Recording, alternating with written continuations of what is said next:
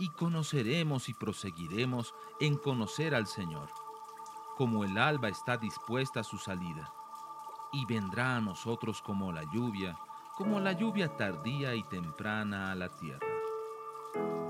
Lluvia tardía. Un tiempo para recibir la frescura de la palabra de Dios.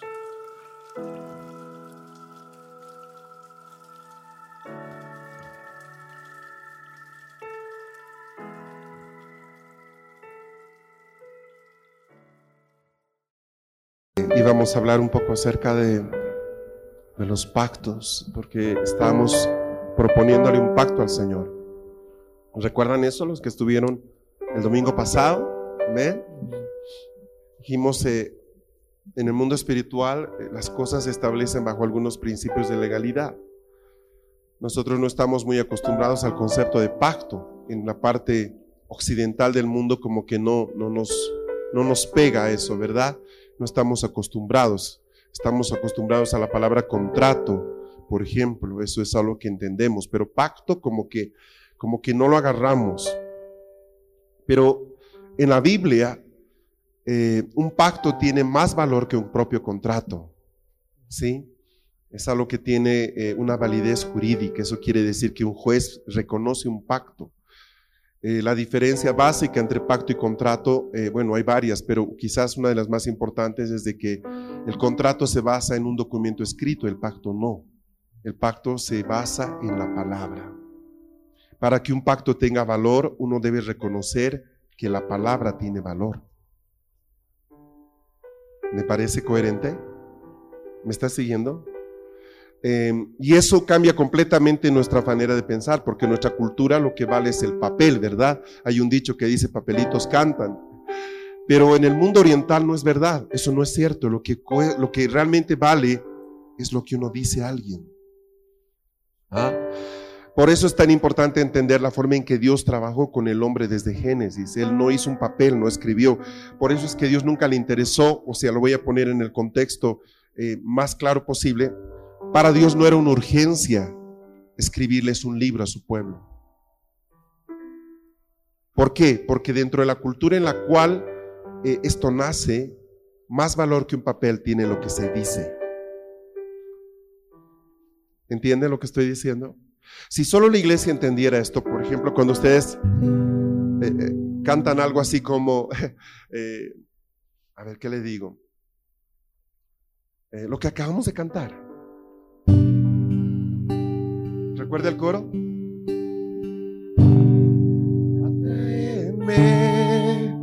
en pos de ti.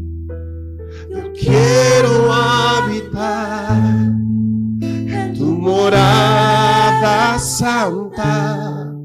Eh, cuando entendemos cómo Dios piensa, si yo estoy diciendo esto, eso es algo que no se puede poner en discusión, no se pone en duda realmente esta persona que está diciendo esto quiere esto. Amén. ¿Entiende lo que le estoy diciendo? No es, ah, pues prométemelo. No, yo lo digo, yes. ¿Pueden ir ustedes un momentito? A ver, váyase conmigo a, tome su Biblia un momento.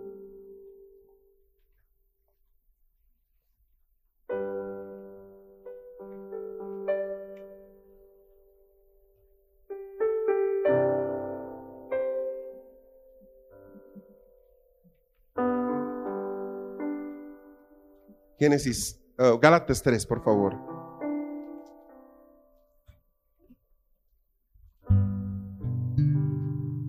Gálatas 3.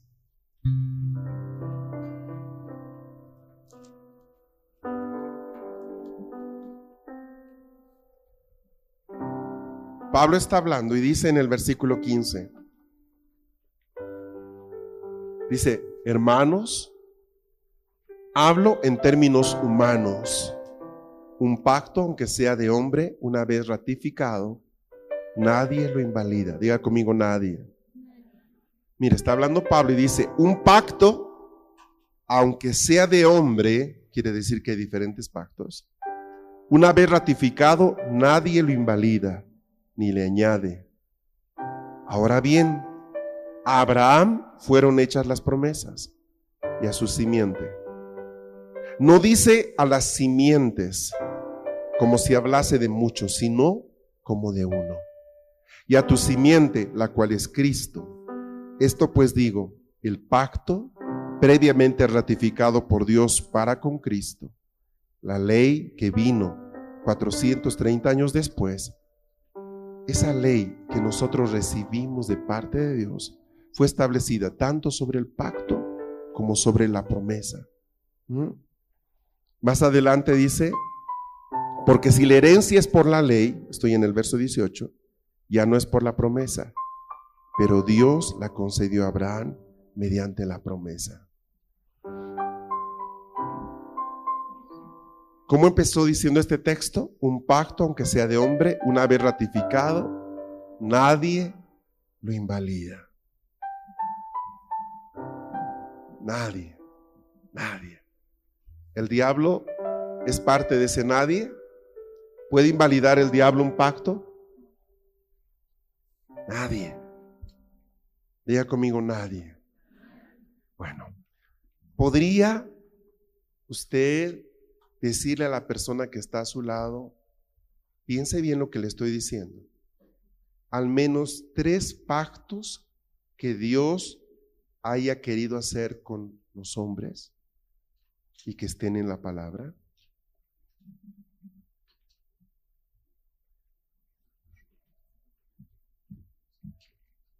Piense lo que le estoy diciendo y luego responda.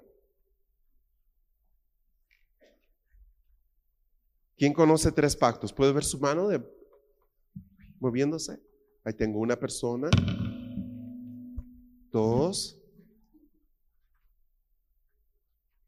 tres. A ver, eh, ¿dónde estás? Eh, Samuel, ¿puedes ir con micrófono y preguntarles? Que te digan en voz alta el pacto que, que saben que está ahí. A ver.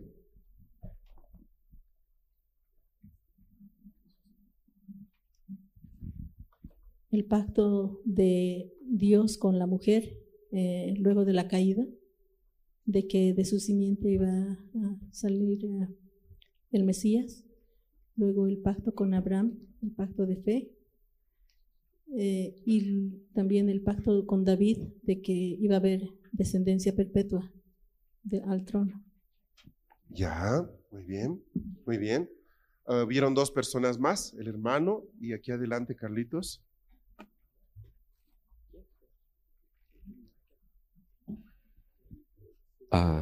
el pacto que hizo Dios con Abraham, el pacto que hizo con, que ratificó con Isaac, el pacto que hizo con Jacob, el pacto que hizo con José.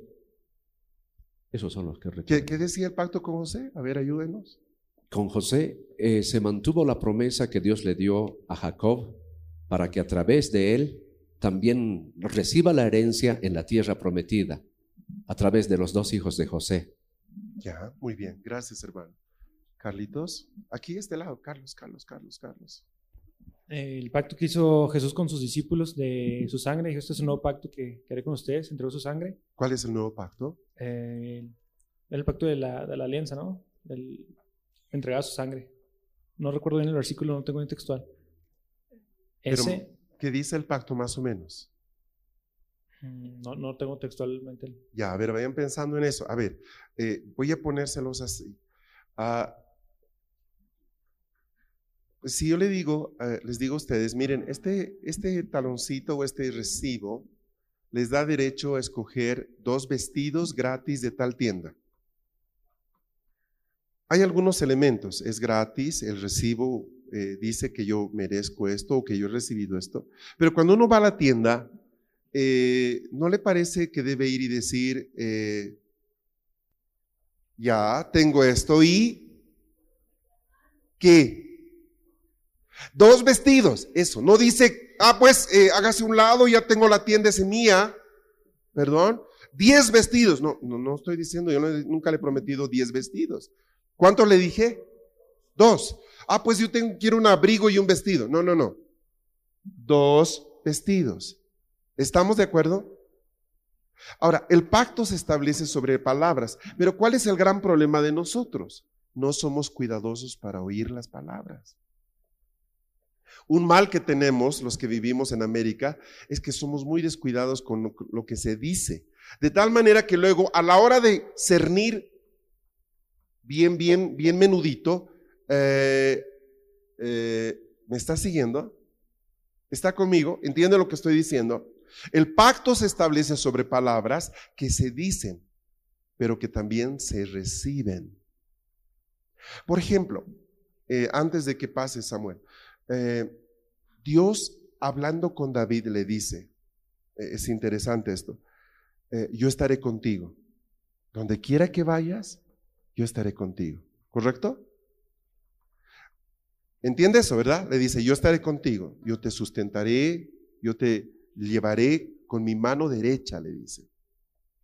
Entonces, muchos años después, eh, dice, dice David, Jesús es mi luz y mi salvación. Él no dice Jesús, dice el Señor es, de quien temeré. Él es mi fortaleza ¿De dónde saca estas palabras? De lo que Dios le dijo. Cuando se juntaron contra mí mis enemigos, mis angustiadores. Entonces luego dice, aunque un ejército acampe contra mí, no temerá mi corazón, aunque contra mí se levanten guerras, yo viviré confiado. Porque, ¿de, ¿de dónde saca eso él? De una palabra que Dios le dio. Dios le dijo, yo estaré contigo todos los días. En otra parte le dice, yo estaré delante y detrás de ti. Seré el que va adelante y seré tu retaguardia. Entonces, cuando David se presenta delante de los enemigos que buscaban destruirlo, él se para sobre el pacto que Dios había hecho con él. ¿Me está siguiendo? O sea, no va y le dice, ah, pues sabes, eh, Dios me ama. Vete. No, no, no. Él establece su declaración, este salmo que le estoy cantando, este es un salmo, en base a una palabra que Dios le había dicho. Amén. ¿Me está siguiendo? Por ejemplo, Jesús le dijo a sus discípulos en Mateo 28, yo estaré con ustedes hasta el fin de los tiempos. E, él lo dijo. Ahora, no, no fueron los discípulos lo que le dijeron, lo que les dijeron, Señor, tú vas a estar con nosotros hasta el final de los tiempos, sino que él dijo de su propio corazón, yo estaré con ustedes todos los días. Amén. ¿Estamos? Ahora, eso en el mundo espiritual tiene más valor que un documento firmado. Amén. ¿Está conmigo? Entonces, yo puedo hoy día, a ver, pregunto, yo podría, en base a Mateo 28, ¿podría decir esto? Dios está aquí, tan cierto como el aire que respiro tan cierto como la mañana que se levanta, tan cierto como yo le hago, puedes oír. Ahora, yo podría decir, ¿esa canción es verdadera o es falsa? ¿Y en qué se basa para usted para decir que es verdadera? En que Él dijo, Él dijo que Él iba a estar conmigo. En otra parte dice, donde dos o tres estén en mi nombre, yo estaré. Entonces, ¿podría ser verdad esa canción? Vamos. Dios está aquí. Tan cierto como el aire que respiro. Tan cierto como la mañana que se levanta cierto como yo te hablo y me puedes oír. ¿cómo podemos decir, esa canción es verdadera, esa canción es falsa? Cuando tú escuchas una canción cristiana, ¿cómo puedes tú juzgar en primera instancia si una canción es buena, es válida o no? Acabo de enseñarles. Esa canción debe declarar algo que sabemos que es verdad por cuanto Él lo dijo. No Pepe, no Carlos, no Fernando. Él lo dijo. Y si Él lo dijo, es la verdad. Entonces yo digo, mira, no quiero que cantemos esa canción. ¿Por qué? Porque no es cierta. Le doy un ejemplo. No recuerdo la nota.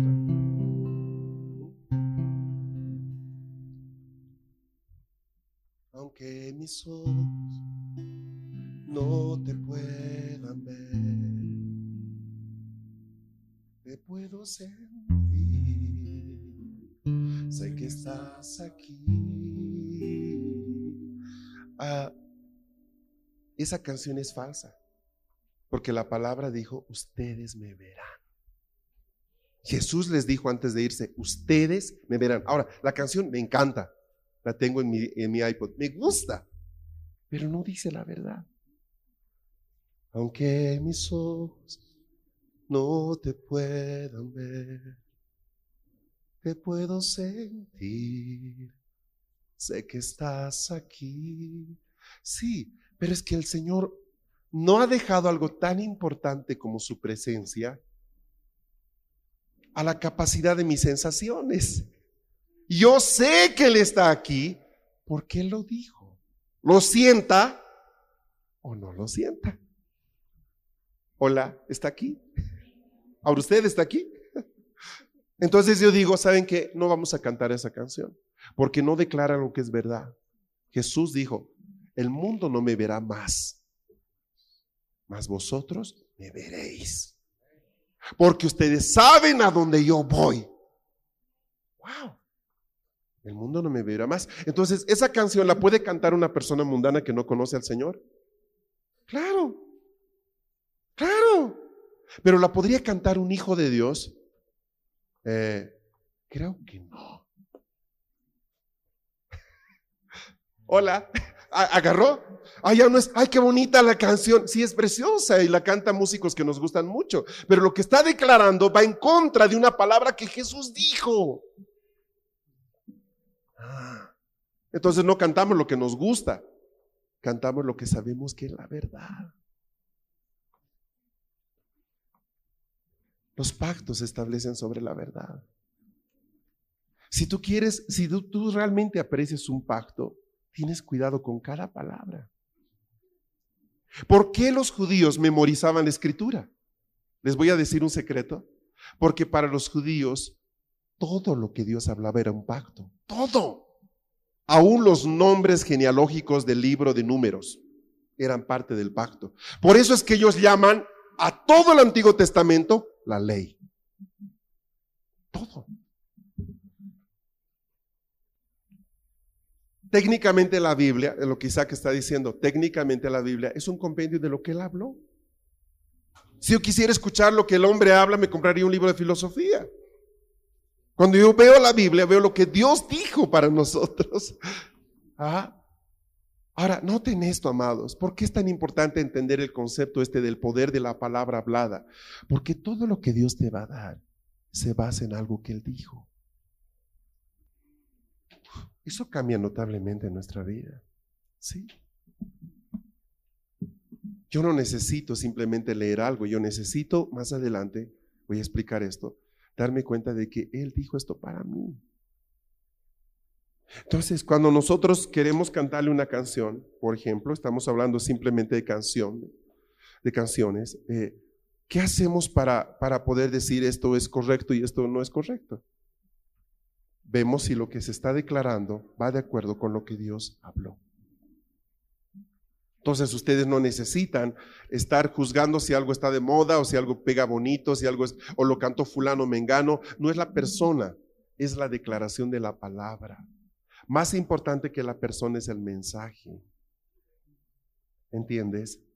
Y esto es algo tremendamente poderoso. Amén. Por ejemplo, en otra parte de la palabra, sigo dándole ideas en base a, a, a canciones. Si quieren ponerse un banquito, va a ser bueno, porque vamos a estar un buen rato de pie. En el libro de los Salmos dice, escondedero es el nombre del Señor. A ver, ¿entiende lo que es escondedero? ¿Entiende el nombre, que- la palabra que significa escondedero? ¿Alguna vez les ha tocado refugiarse en un lugar para poder mantenerse con vida? Nunca, quizás nunca. Bueno, Dios permita que nunca les pase eso, ¿sí? Em, escondedero es un lugar de refugio. Imagínense que alguien lo está buscando. Y si lo encuentra, hasta ahí llegó.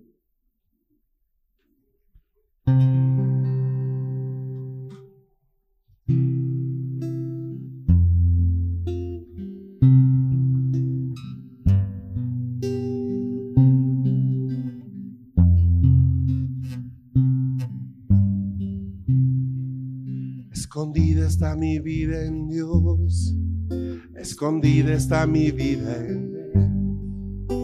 Mi vida en Él está muy segura. Mi vida en Dios está muy bien. Escondida está mi vida en Dios. Escondida está mi vida en Él. Mi vida en Él está muy segura, mi vida en Dios está muy bien. ¿Creen que es la verdad? El diablo no la puede tocar, el diablo no la puede encontrar, porque mi vida está escondida en Dios, porque mi vida está escondida en Dios. ¿Creen que es la verdad? Ahora, ¿En base a qué está esta palabra? Él lo dijo. David decía, tú eres mi escondedero, mi roca de refugio. Y si alguno tiene duda, a ver, escondida está mi vida en Dios y en sus heridas estoy hoy. Su costado es mi protección, mi vida en Dios está muy bien. Ahora, qué linda, ¿verdad? Escuche lo que acabamos de decir. Escondida está mi vida en Dios y sus heridas estoy yo hoy. Espere, en el libro de Isaías habla de las heridas de Jesús. Él dice de que sus heridas, ay, eso es poderoso, me, encanta es Isaías 53. Habla de lo que sus heri- heridas han provocado para nosotros. Ah, ¿Entiendes una razón por la que deberías leer la palabra? Hola. ¿Entiendes una razón por la que deberíamos conocer lo que Dios habló? Escúchame, si todo lo que Él dijo es la base de un pacto, ¿no te parece interesante revisar todo lo que Él dijo? Es que pero es poderosísimo. Dice que, eh, eh, hablando el profeta Isaías de Jesús, dice de que eh, Él fue molido por nuestras transgresiones, ¿verdad? Luego dice que fuimos sanados por sus llagas. Por ejemplo, mira lo que estamos cantando. Escondida está mi vida en Dios y en sus heridas estoy yo hoy. Su costado es mi protección, mi vida en Dios está muy bien. Ay, qué rico. Entonces, cuando tú mañana te sientes eh, mal por alguna razón, tú puedes decir, Señor, yo creo en el pacto que has hecho conmigo. Yo creo que estoy escondido en tus heridas y en tu costado. Le doy una pauta más. Me gusta lo que dice, su costado es mi protección. Ah, ¿De dónde Dios tomó a Eva? De su costado. No dice costilla, dice costado. En ninguna parte dice costilla. Dice, y tomó del costado de Adán. Diga conmigo costado. Ahora, dice, su costado es mi protección. ¿De dónde salió Eva? Del costado de Adán. Y la iglesia es la Eva de Cristo. ¿De dónde fui tomado? De su costado. El haber sido tomado de su costado me da protección. ¿Está conmigo? Imagínese que está una pareja caminando por la calle y un hombre quiere dañar a la mujer. ¿El esposo permitiría que la dañen? Sí, olvídese, está conmigo. El marido se pone como un león y saca vendiendo pasancallas al, al canalla que quiere dañar a su esposa. ¿Por qué? Porque es de su costado. Esto habla de su corazón. Estamos hablando de pacto. Amén. Los pactos se establecen en lo que Dios habló. Yo les hice una pregunta hace una semana y les decía, ¿qué derecho tenemos de exigirle esto al Señor? Que nos conceda este lugar, por ejemplo. ¿Qué derecho tienes de exigirle que tu familia sea salva? ¿Qué derecho tienes de pedirle un trabajo? ¿Qué derecho tienes de que mañana tu situación sea diferente? ¿Tienes derecho para eso? Entonces, cuando uno va frente a una, va, a someterse a un litigio, por ejemplo, a un, a un, juicio, uno tiene que tener documentos que le den validez. Uno no va a presentarse para decir cualquier tontería, ¿no le parece? Necesitamos ir bien preparados. ¿Y cuál es la mejor preparación que tú puedas tener? Lo que Dios dijo. Mm. Dios habló. Y si Él habló, está hecho. ¿Qué es lo que el diablo hace? A la luz de cómo Dios trabaja, ¿cómo creen que el diablo trabaja? Él busca que olvidemos lo que Dios dijo.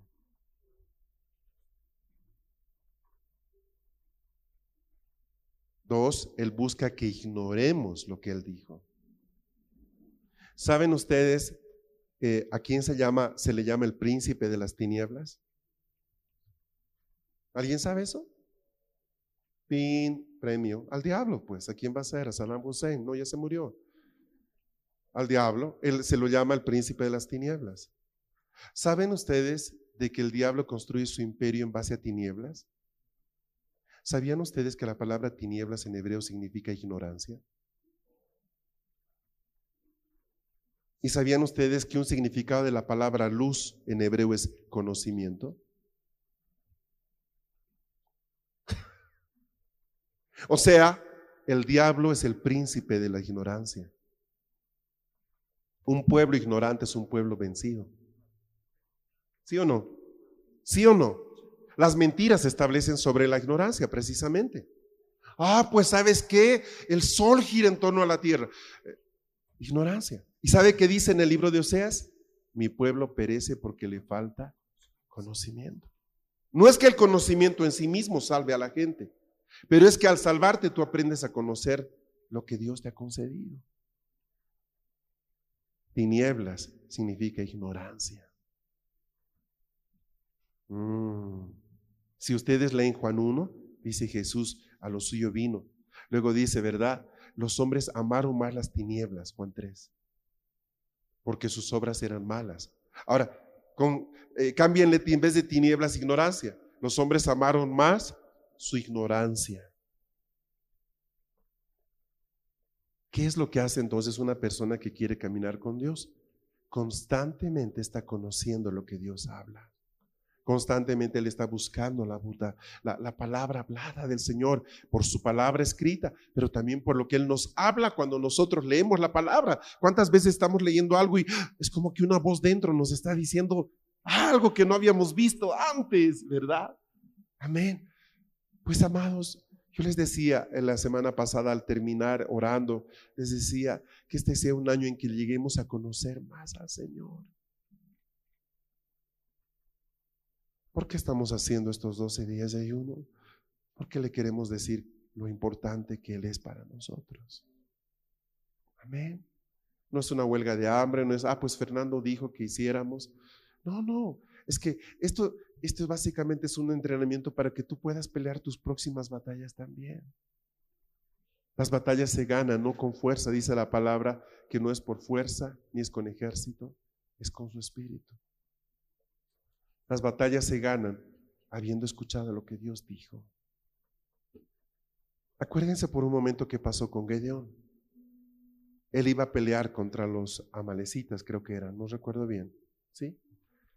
Y Dios le da una eh, estrategia. Le dice, vas a llevar tantas personas, vas a llevarles con cántaros y con trompetas y con antorchas. Y vas a hacerlo de esta forma. ¿Saben qué es asombroso? que cuando ellos hacían, cuando el pueblo de Israel hacía lo que Dios había dicho, ellos siempre vencían. Pero cuando lo hacían a su manera, ellos siempre perdían.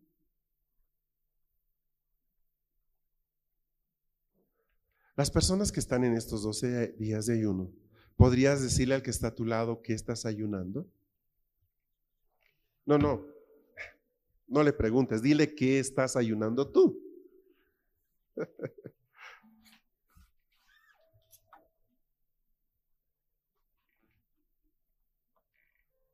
Vamos a empezar con los de alabanza rápidamente. A ver, estaban de pie la semana pasada, ¿verdad, chicos? Sí, no, no se me. Ok, pues rapidito, a ver, empezando con, con ese lado, a ver.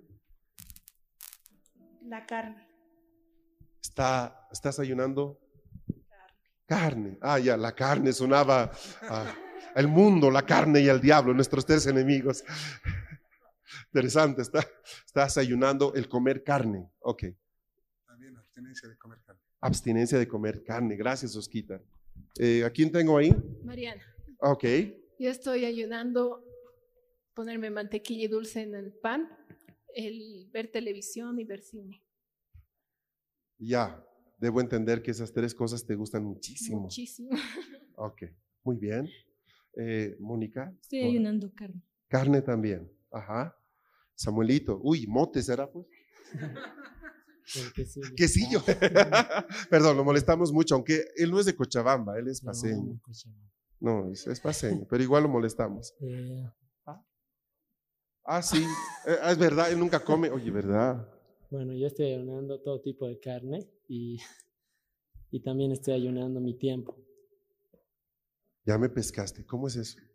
Lo que pasa es que Escuchemos. eh, cuando le dije a Dios que, que quería que ayune Él, Él me dijo que ayune mi tiempo, que ayune mis horarios, que ayune orden y que ayune cuando Él me diga. Entonces, si Él me dice que me voy a dormir a las 8, me voy a dormir a las 8. Y estoy en eso porque ha sido complicado para mí.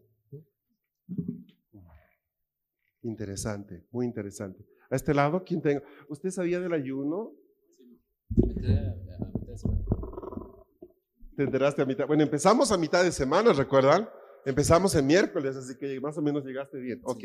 Gerson, ¿qué estás ayunando? Eh, yo también mi tiempo, porque mm, había dejado ciertas cosas, por ejemplo, orar en ciertos momentos que sé que Dios me, me pedía. Entonces, eh, estoy sacándome, dejando de hacer cosas para hacer eso en, en distintas horas del día. Ajá. ¿Ustedes sabían que Gerson es psicólogo? ¿Sabían algunos eso? Él es de profesión psicólogo y además es pastor titulado del seminario bíblico. Es interesante, ¿quién dijera, verdad? Digo porque siempre es calladito y todo eso, no parece que, tuviera ese perfil. Ah, Gerson,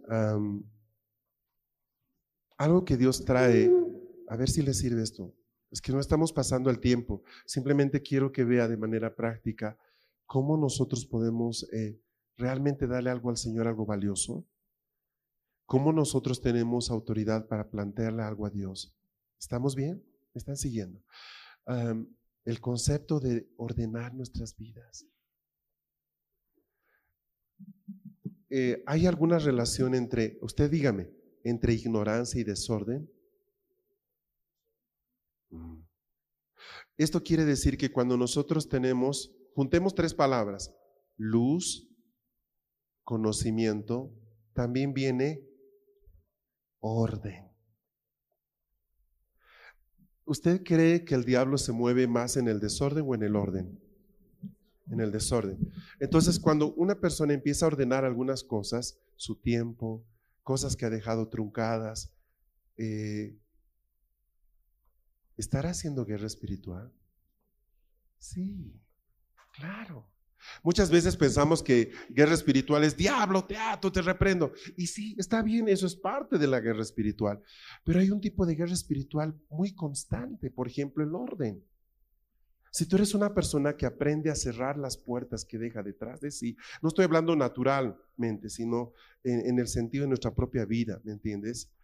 Eso eh, nos da autoridad frente al enemigo. Amén. Eh, ejemplos. ¿Era necesario que Jesús se circuncidara? Ustedes saben que Jesús lo circuncidaron al octavo día. Bueno, de hecho esa decisión la tomaron sus papás, no él. Él apenas tenía ocho días y un bebé de ocho días como que, como que no dice mucho, ¿verdad?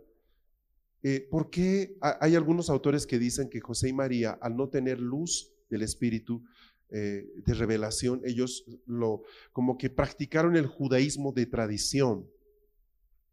Ahora, yo no estoy de acuerdo con esa afirmación por dos razones. José y María eran judíos, conocían sus tradiciones y habían crecido en ellas, pero eran obedientes a Dios. ¿Sí o no? Tanto que José iba a dejar a María y no la dejó por un por un sueño. Si Dios hubiera querido que no circunciden a su hijo, ¿podía haber hablado con José y María? Absolutamente. Entonces, a la hora que digo que José y María fueron con Jesús al templo y lo circuncidaron, ¿puedo decir que la voluntad de Dios era esa? ¿Y por qué entonces era necesario que Jesús se circuncidara si la circuncisión es técnicamente la extirpación del pecado y él nació sin pecado? Por la misma razón que él permitió que se lo bautizara. ¿Qué dijo él cuando Juan el Bautista no le quiere bautizar? Que se haga toda justicia. En pocas palabras, quiero cumplir todo lo que Dios ordenó. Aunque yo no lo necesite. Si tú quieres ver victoria en más áreas de tu vida, empieza a ordenar cosas que has dejado truncadas. Cosas que están sueltas. Porque eso permite que Dios pueda trabajar de una manera más amplia con nosotros. ¿Está conmigo? Jesús no necesitó muchas cosas, pero las hizo por una cuestión de justicia. Justicia va ligada a esto, a lo que Dios había ordenado. Ajá, ¿estamos bien? Ahora, escúcheme, ¿habrá alguna relación entre orden y ordenamiento? ¿Qué opinan ustedes? Entre orden y ordenar. Claro, estoy jugando con la misma palabra. La raíz de todas esas palabras es la misma. Cuando alguien te dice, haz esto, estás recibiendo una orden. Si tú obedeces esa orden, eres una persona ordenada.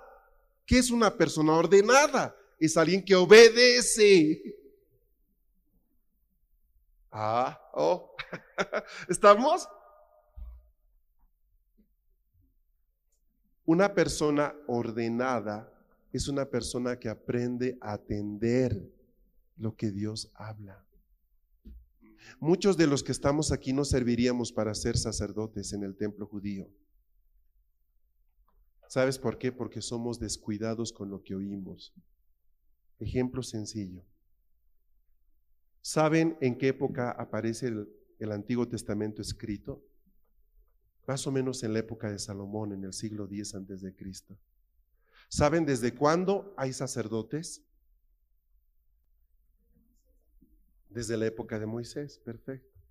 ¿Cuánto tiempo pasó entre la época de Moisés y Salomón? ¿Alguien tiene una idea? Por lo menos 300 años. 300 años. Quiere decir que por 300 años los sacerdotes celebraron todos los ritos, y todos los sacrificios sin que haya un papel escrito. ¿Está conmigo? Ahora, entienda esto, imagínese esto.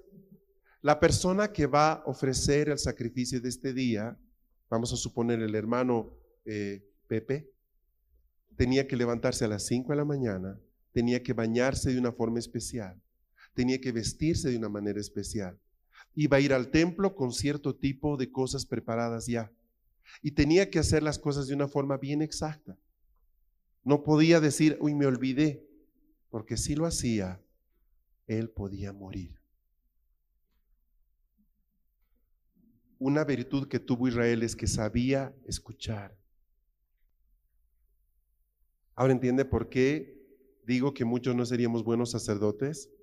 Los papás o mamás entienden esto. Hijo, vas a hacer esto. ¿Hiciste eso? No.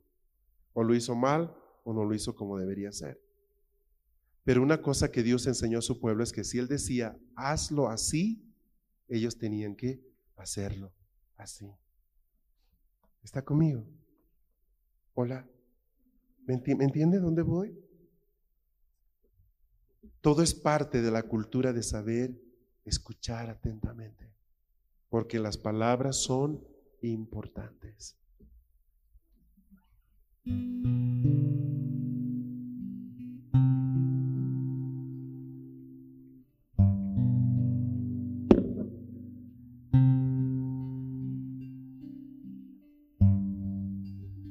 Gracias por la cruz,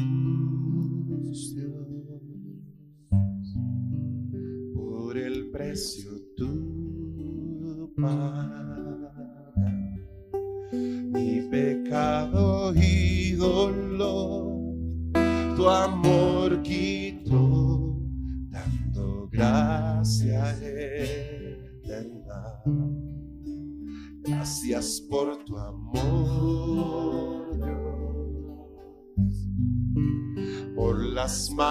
manos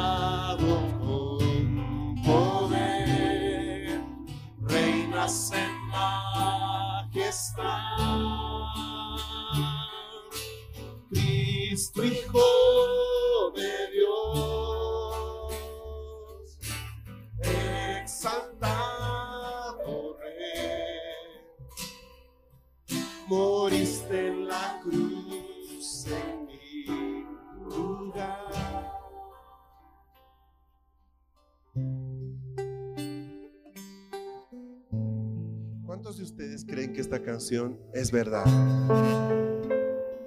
Amén. Probablemente es una de las canciones con más palabra que conozco.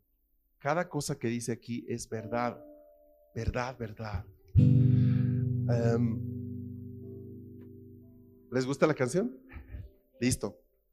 Ahora, ¿podrían en este momento, en un papel, añadir un versículo por cada oración que está aquí que justifique que esto es verdad? Eh, ¿Perdón? ¿Entendieron lo que dije? ¿Podemos proyectar la canción? ¿Tengo alguien ahí? No, no tengo nadie ahí. ¿No se puede proyectar la canción? ¿Y por qué no se puede proyectar la canción? Ah, sí. Ah, pero pues córtala un ratito. Voy a evitar hablar ese rato. Pero creo que la conocen todos. A ver. Gracias por la cruz, por el precio tú pagas.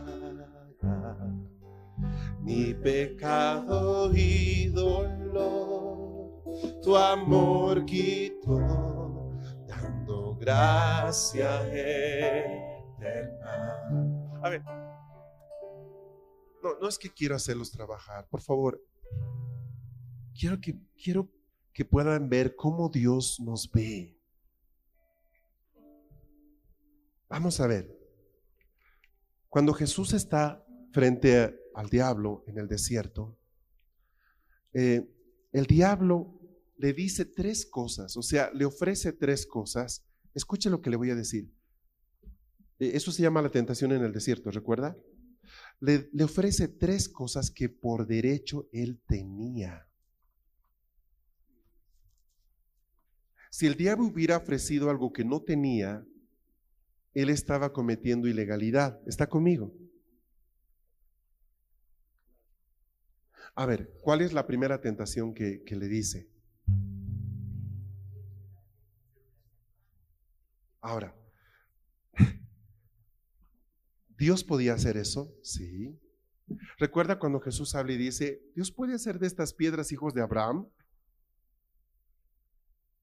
Jesús hablaba.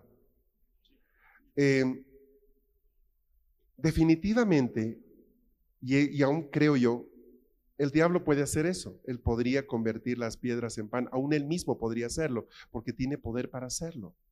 Si él es capaz de mandar un viento fuerte que derribe la casa de los hijos de Job, yo le puedo asegurar que puede hacer aparecer pan. ¿Entiendes? El tema es de que cuando Jesús les responde, Él también les responde con legalidad. Les responde con la palabra. Escrito está. Si dice aquí, gracias por la cruz, Dios, por el precio tú pagar, por el precio que tú pagaste. Pregunta, ¿realmente la cruz fue el precio de algo? Ahora, si el precio se pagó, ¿por qué el diablo te sigue cobrando a ti? Por ejemplo, ¿han escuchado hablar de esto? El viejo hombre. Ya. Ustedes saben de que una de las cosas que se pagó en la cruz fue la muerte del viejo hombre. O sea, Jesús mató al viejo hombre. Pero ¿sabes cuánta cantidad de cristianos piensan hoy día que pecan porque el viejo hombre todavía está en ellos vivo? ¿Sabe qué dice Pablo? Sabiendo esto, que nuestro viejo hombre fue crucificado juntamente con Cristo. Y luego añade, para que ya no sirvamos más al pecado. Pero ¿sabe cuánta gente piensa que, que, peca porque el viejo hombre todavía le está molestando? Ay, pastor, es que el viejo hombre, usted sabe, estoy en el proceso. En realidad esa persona peca porque quiere pecar, porque lo que le hacía pecar fue destruido en la cruz. ¿Qué precio pagó Jesús? ¿Alguien puede decirme rápido qué precio? Ya le hablé del viejo hombre. ¿Qué precio pagó? Su sangre, está bien, su sangre es lo que él pagó, pero ¿por qué paga eso? ¿A cambio de qué? Pecados, alguien dice pecados, ya. El castigo de nuestra paz fue sobre él, listo. Pero ¿qué más? ¿Qué pagó la cruz? Estamos hablando de, de algo básico. ¿El precio de qué? Es que yo le diga, ¿fuiste al supermercado? Sí, ok. ¿Y qué fuiste a hacer? A pagar. ¿Qué? El precio. ¿De qué?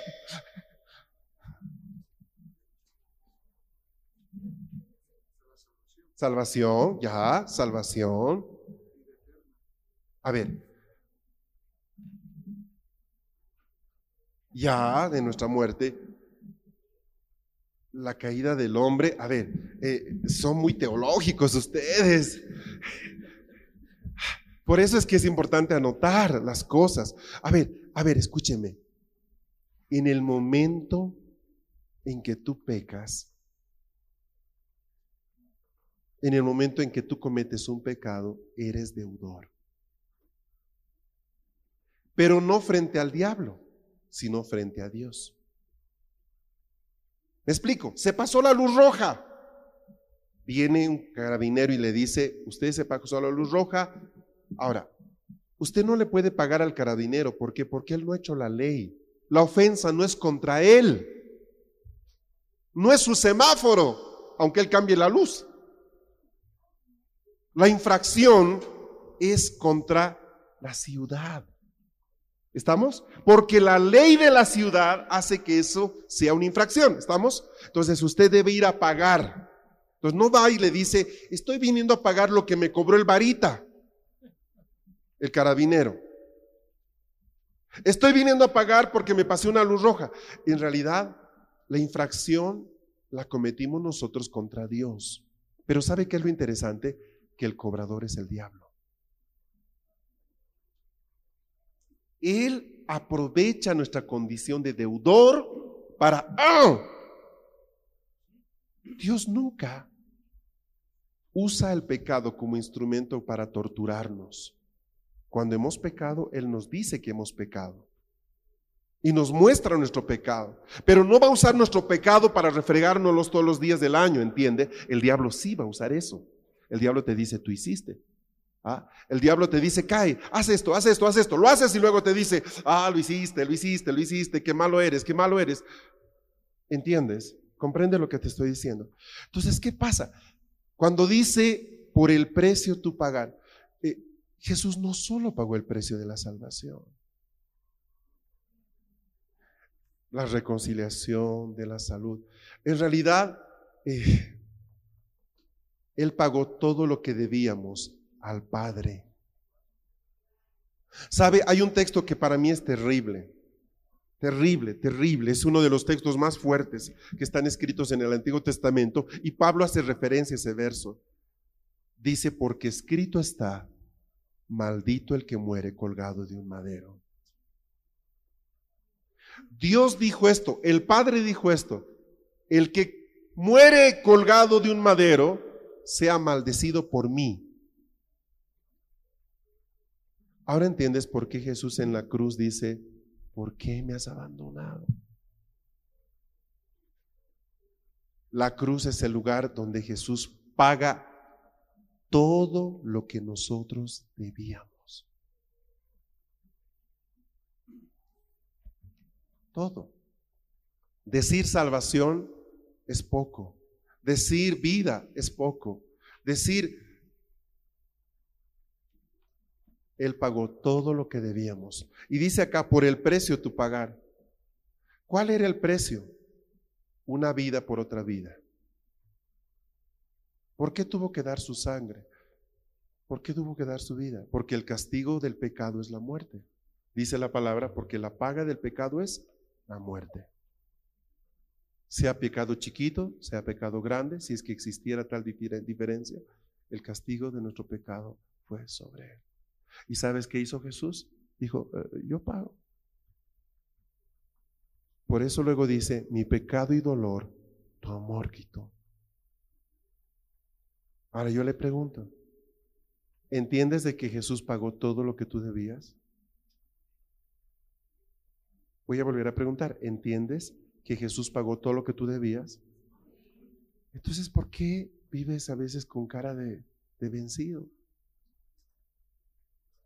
¿Por qué pensamos que por lo que hacemos vamos a lograr algo? O sea, Él pagó todo. Absolutamente todo. ¿Por qué a la gente le cuesta adorar? Yo creo que cuando una persona entiende lo que Jesús hizo, no quiere dejar de adorar. Ay, no, qué feo cantan tanto aquí. ¿Por qué te molestas por algo? Si es, es la lógica, respuesta de entender lo que Él hizo. Imagínense que ustedes están por botarlo de su casa porque no pagó el impuesto por 20 años, lo quieren tirar a la calle, usted no tiene dónde ir. Y alguien viene y dice, oiga un rato, yo voy a pagar todo lo que él debe. Son miles de miles, yo pago todo. Listo, quédense. Usted no le dice, ah, bueno, gracias.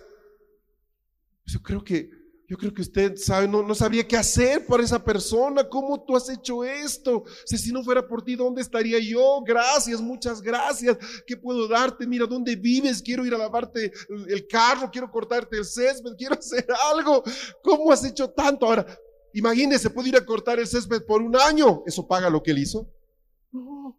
¿Puedo lavarle la ropa cada día? ¿Eso paga lo que él hizo? No. Puedo cantarle cada domingo. ¿Eso paga lo que él hizo? No. Entonces, ¿por qué lo haces?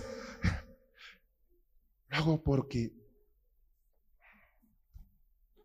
porque él hizo eso. Ah, bueno, Padre, debo morir por estos impíos. Ya pues, ni modo. Iré pues a la cruz por estos malagradecidos. ¿Se vio? No, Padre, yo los amo. Puede imaginarse a Jesús de unos 10 años. Ah, eh, yo le pregunto a un niño de 10 años, ¿qué quieres ser cuando seas grande? Dice, ah, médico, abogado, mecánico. ¿Qué quieres ser Jesús cuando seas grande? Quiero morir por mi pueblo. Todos nacen para vivir. Él nació para morir. ¿Entiendes por qué cuando uno, cuando uno ve esto, ¿tú crees que cuando Dios le dice deja tu trabajo lo va a pelear 20 veces? ¿Va a regatear cuando Dios le pide que ofrende 100 dólares? ¿Va a ponerse de mal humor cuando la reunión se extiende un poco más de tiempo? Cuando uno ha entendido esto, es imposible. Esa persona que no puede soltar un peso, esa persona que llega tarde, esa persona que nunca quiere estar en... Es simplemente una persona que no ha entendido lo que Jesús hizo. Porque cuando tú lo entiendes, cualquier precio es insignificante. Amén. Y luego dice, gracias por tu amor, Dios, por las manos que herí. Ah, no, fue, fueron los soldados los que lo hirieron. Fueron nuestros pecados los que lo mantuvieron en la cruz. ¿Recuerdan ustedes cuando el, ladrón que está a su lado le dice, oye Jesús, oye, sálvate? Pregunto, ¿él podía haberse bajado de la cruz? Pero desde luego que él podía. Hay un diálogo que tiene con Pilatos que para mí es bien interesante porque Pilatos le dice, a ver, defiéndete, recuerda, los judíos lo acusaban. Entonces Pilato lo mete a un lugar donde los judíos no pueden entrar, lo mete a la cámara del, del procurador. Y los judíos no entraban ahí porque ese era un lugar inmundo para ellos. Entonces ahí está Jesús, los guardias y Pilatos, solos. Entonces Pilato le dice, hombre, yo sé que tú no eres malo, dime, ¿es verdad lo que ellos están diciendo de ti? Hay un dicho, ¿no? El que calla otorga. Eh, también lo conocía Pilatos. Si lo estaban acusando de haber sido blasfemo, de haber hecho esto y aquello, le dice, es verdad. Y luego Pilatos le dice, ¿te das cuenta que yo tengo poder para matarte o librarte? Yo firmo un papel y sales libre. Y la única vez que Jesús, yo creo que levantó los ojos y lo miró y le dijo, tú no tuvieres poder si no te fuere dado de lo alto. Yo podría llamar a mi Padre en este momento y Él mandaría miriadas, millones de ángeles. ¿Y sabes qué? No quedaría nada. Le está diciendo en pocas palabras, tú no sabes de lo que estás hablando, Pilatos. Jesús había explicado a sus discípulos esto. Nadie quita mi vida, yo la pongo. Ay, el diablo llevó a Jesús a la cruz, es falso. Mis pecados lo llevaron a la cruz, no, es falso. Él quiso ir por mis pecados. Ahora yo le digo, ¿quién hirió a Jesús? Mis pecados. Dice, pues tu río me limpió y siento al fin tu perdón y salvación. Yo simplemente quiero enfocarlos en una cosa. Y es que, amados, tantos años conociendo a la gente, tantos años caminando con Dios, te das cuenta de algo. La gente no se da cuenta lo que Dios dice. Tenemos tanta tradición en nuestra cabeza que funcionamos en piloto automático sin darnos cuenta de lo que estamos siquiera cantando. ¿Tú crees que puedo hacer un pacto con Dios por este año si no entiendo ni siquiera lo que Él habla? Que la revelación de Dios venga sobre nuestras vidas.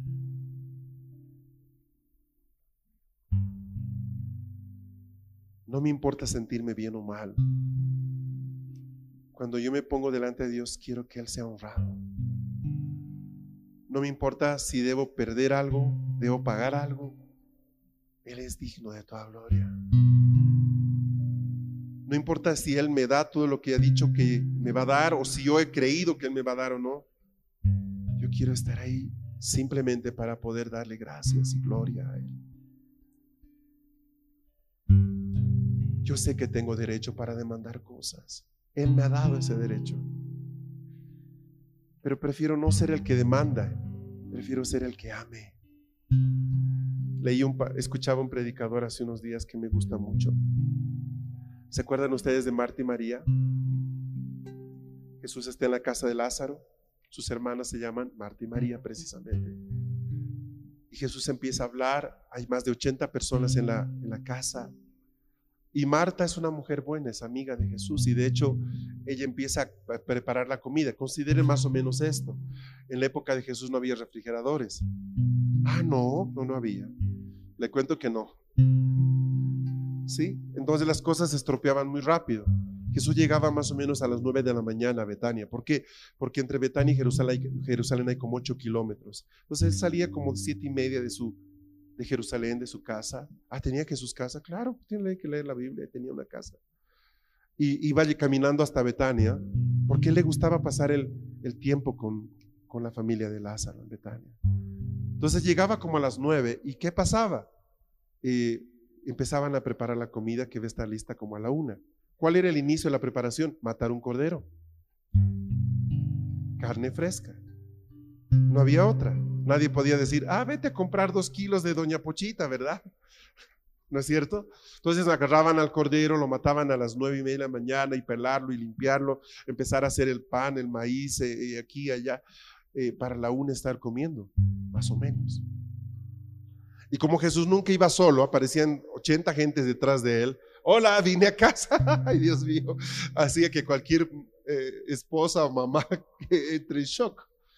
Y Jesús está hablando y, y Marta se acerca a, ella, a él un poco molesta. ¿Recuerdan la escena? Y le dice, al ver a su hermana, ¿verdad? María que está sentada a los pies de Jesús escuchándole, dice, ¿por qué no le dices que me ayude? Se nota que ella lo dijo a María. Oye, ayúdame, pero no le hizo caso. Entonces apela a la autoridad inmediata. Dile que me ayude.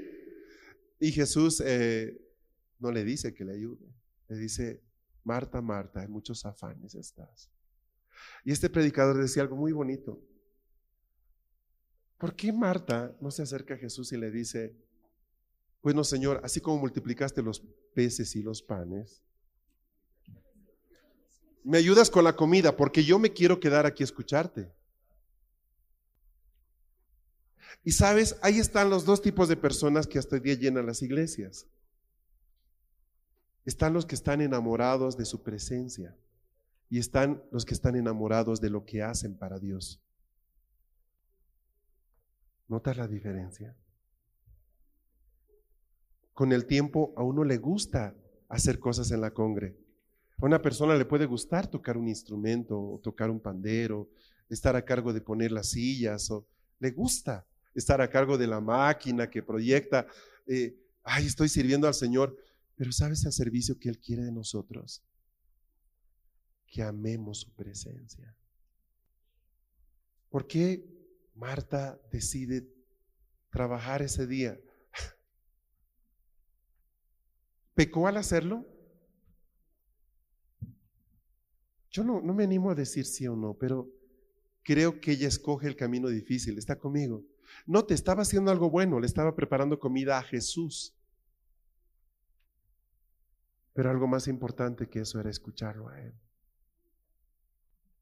Que el Espíritu Santo te ayude a darte cuenta a ti de lo importante que es amar su presencia.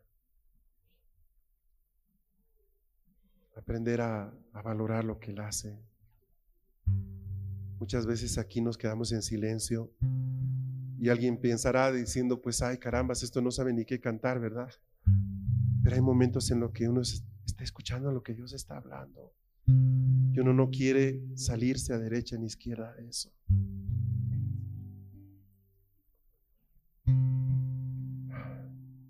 Muchas veces la gente se ha molestado con nosotros, con mi esposa, conmigo, porque no dejamos que alguien venga a cantar o que una de las chicas toque pandero. Ay, pero ¿por qué no dejan que fulano haga? Y lo que pasa, y ahora lo puedo decir con libertad, es que Dios no me decía que les pida que lo haga. Yo siempre he esperado que Dios me diga, oye, dile que cante. Oye, dile que toque esa niña. Entonces, si el Señor no me decía que toque, yo, aunque tenga cinco años en la iglesia, no le decía, ven, toca. Ahora, ¿por qué Dios no me dijo que le diga que toque? Pues yo no sé. Tendrá cosas en su vida, yo, yo no sé. ¿Ah? Ya dije algo que puede molestar a muchos, pero esa es la verdad.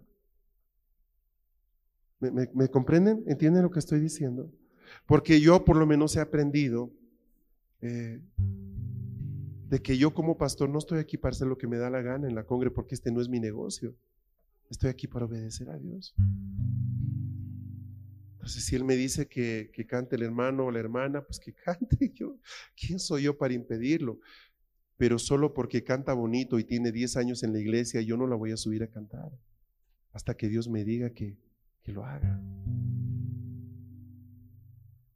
Y no es dudar de la gente, quiero que entienda esto. O alguien me dijo una vez, oiga, mira, tal persona se está por ir de la iglesia, está muy desanimado. ¿Por qué no le pide que predique? O sea, debo pedirle que predique para que se anime a quedarse. Es que así se siente útil. Pero yo no sé si entiende. Yo estoy aquí porque amo su presencia, no lo que hago. La idea es que los que nos reunimos acá debemos amar su presencia. Ah, yo llego temprano porque pues pongo las sillas. No, tú debes estar aquí porque amas su presencia, nada más por eso. Ahora, si puedes poner sillas, no ponerlas, traer flores, no poner flores, eso ya es yapa, eso es extra, eso es adicional. Lo más importante es que amemos su presencia. Y eso marca la diferencia de todo. Mucha gente ha venido a esta congregación tocando muy bien. Samuel mismo, él tocaba muy bien cuando llegó acá. Pero ¿cuánto tiempo pasaste antes de que se te invite a tocar violín aquí arriba, Samuel? Seis meses, un año. Mónica, ¿cuánto tiempo pasaste sentada hasta que se te invitara a ser parte del coro, más o menos? Dos años. Ay, canta bonito, venga. No importa que cante bonito, no importa que sea el mejor bajista, no importa que sea el mejor tecladista. Queremos obedecer a Dios. ¿Qué tiene de malo ese hermano? Yo no sé qué tenga de malo, pero Dios no me dijo que lo suba. Y hasta que no me lo diga, yo no lo voy a hacer. ¿Te ofende eso? ¿Te ofende que queramos escuchar a Dios? No debería. No debería. Amén. Ahora, note, vuelvo al punto central. Si yo aprendo a escuchar lo que Él dice, voy a poder atender sus pactos correctamente. Y te doy el secreto, probablemente uno de los más grandes que yo aprendí en mi vida, que está en la palabra. Apréndete a deleitar en Él y Él te dará todo lo que tú quieres.